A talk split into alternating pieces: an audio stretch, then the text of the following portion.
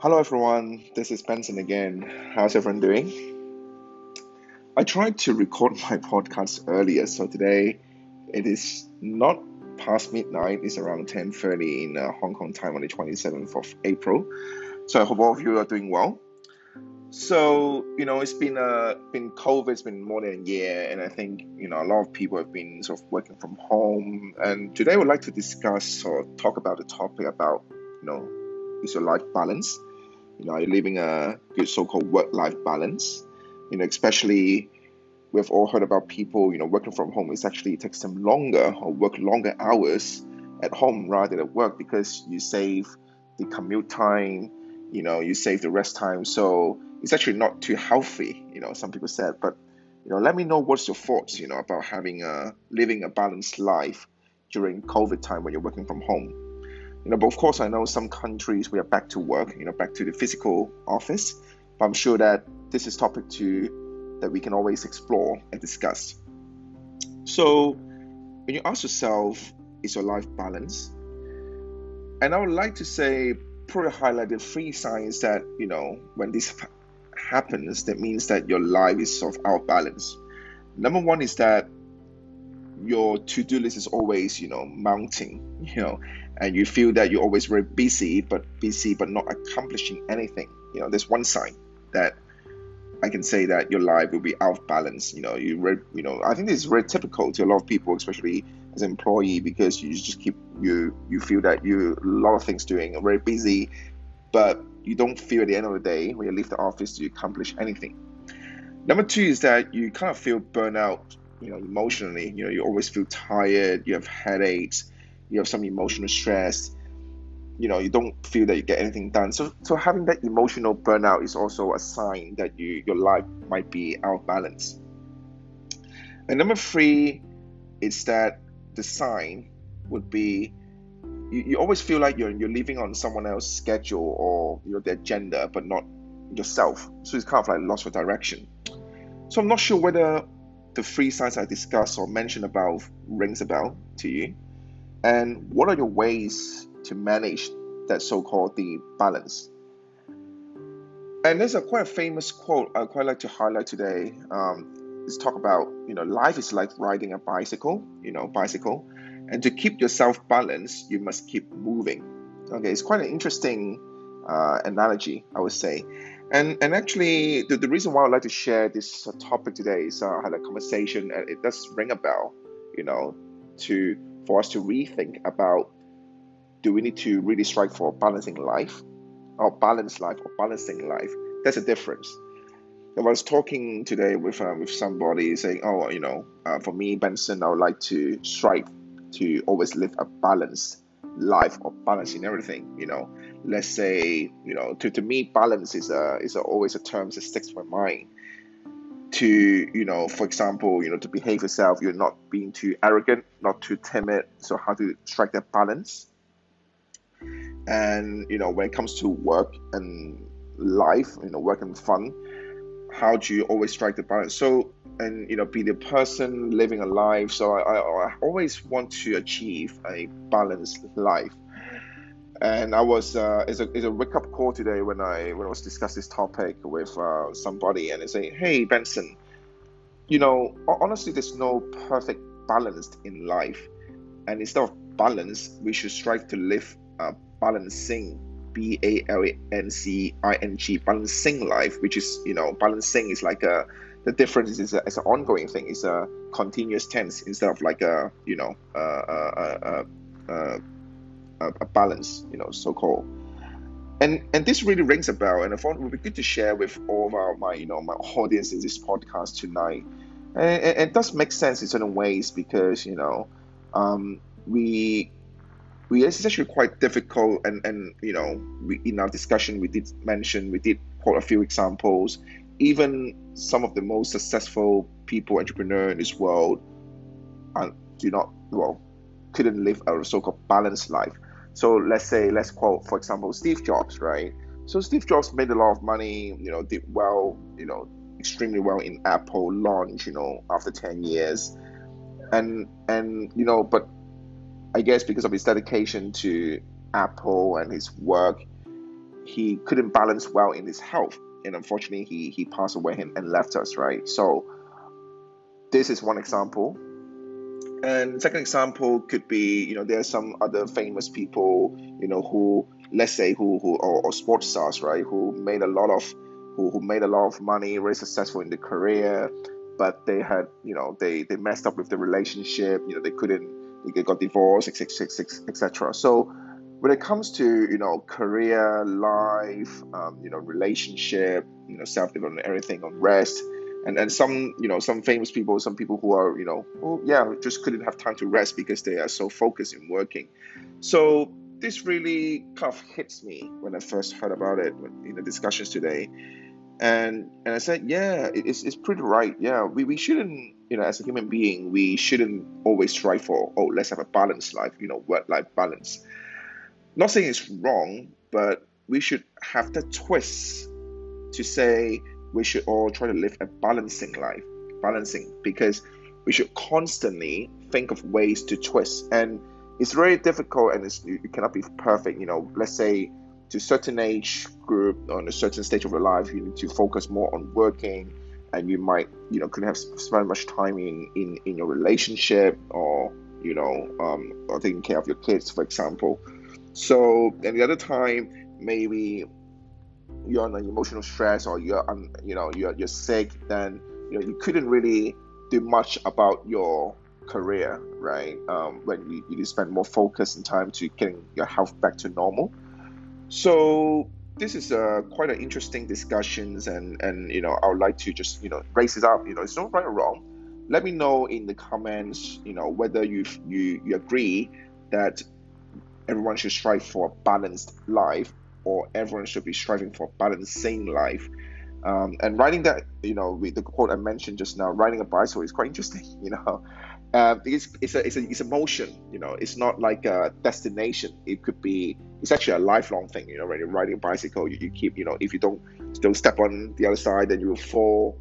And there's no end game. You know, the end game is when you finish the race. So that kind of translate into life is when you know that balancing act should be keep moving, keep going until the you know we we have our eyes shut and and leave this world, right?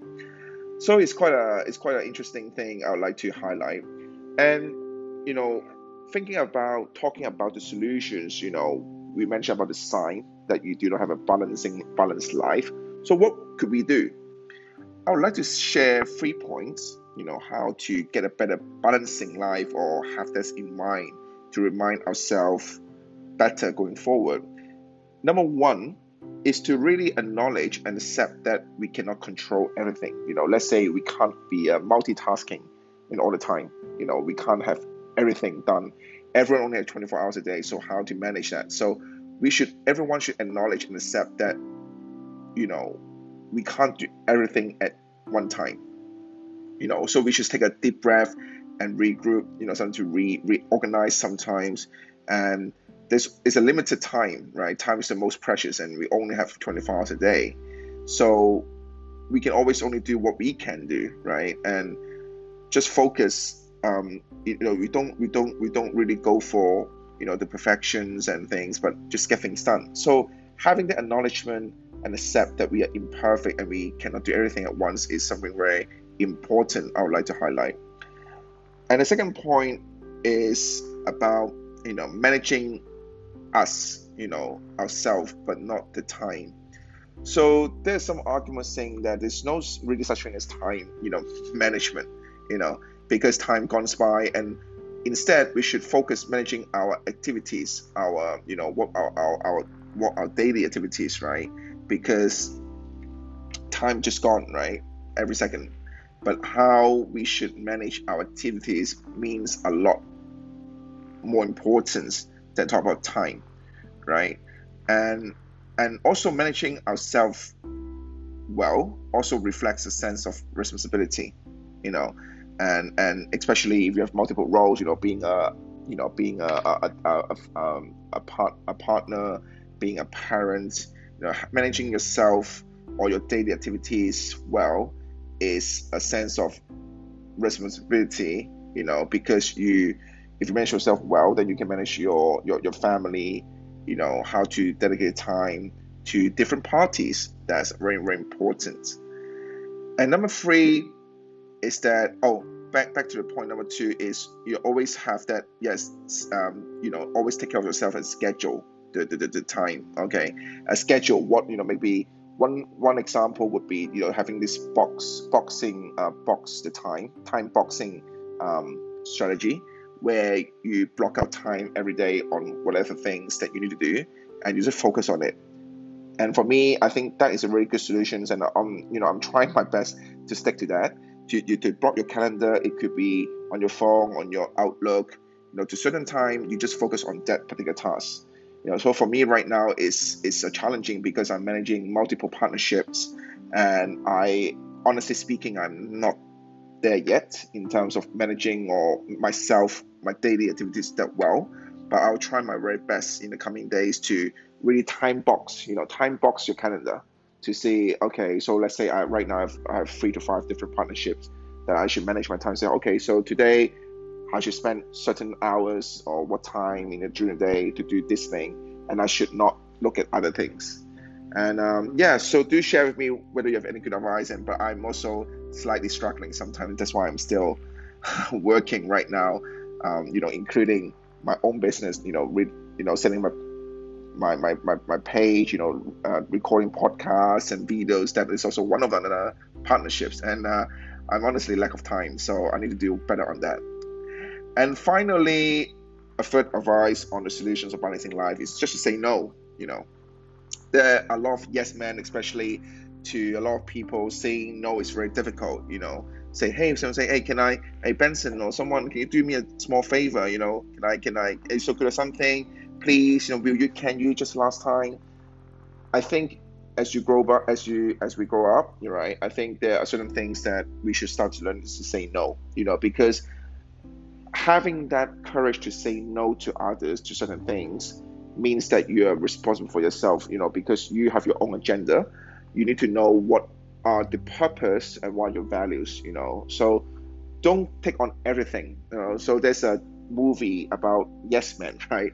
So i think to a certain extent i wouldn't say to reject everything but before you say yes to somebody or uh, a favor don't answer immediately take some time, you know, step back and think whether you can really, you know, uh, do that favor for them without affecting your own schedule, your own activities. Because at the end of the day, if you take on too much and say yes to everything, you will not have time to finish your own most important urgent task.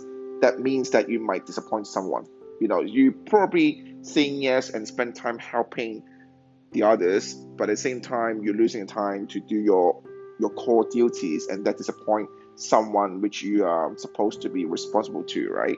So this uh this is um you know something to to ponder, to think about, you know, about the three things we mentioned about you know acknowledge that we're not perfect, you know, uh, doing better understanding your time management or managing your, your activities, understand your values, um, your values and your you know your your your values to dedicate the time and also lastly to say no.